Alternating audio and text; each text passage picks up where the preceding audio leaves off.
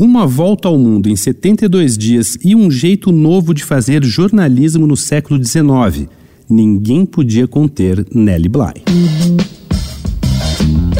Dois pontos. Uma conversa sobre quase tudo com Daniel Almeida.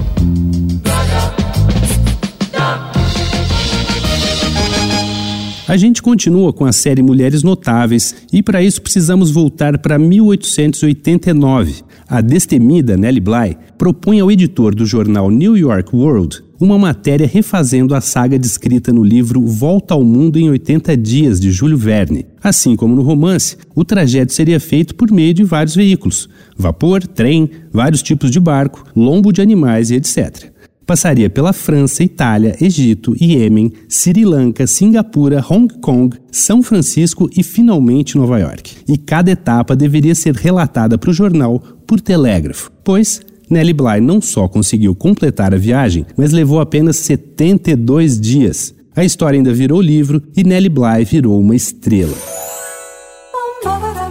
Mas na real ela já tinha muito prestígio antes disso por causa de uma outra reportagem que causou furor nacional nos Estados Unidos. Aos 23 anos, ela aceitou o desafio de se fingir de maluca e se internar no hospital psiquiátrico da ilha de Blackwell. A ideia era investigar denúncias horríveis de maus tratos sofridos pelos internos. E por 10 dias ela viu de perto todo tipo de violências e abusos que os doentes sofriam nas mãos de médicos e enfermeiros. Depois de ser resgatada, publicou a história no jornal e escreveu o livro 10 Dias em um Hospício. O impacto foi tão grande que gerou uma investigação oficial, que resultou em reformas e aporte extra de verbas para melhorar as condições do local.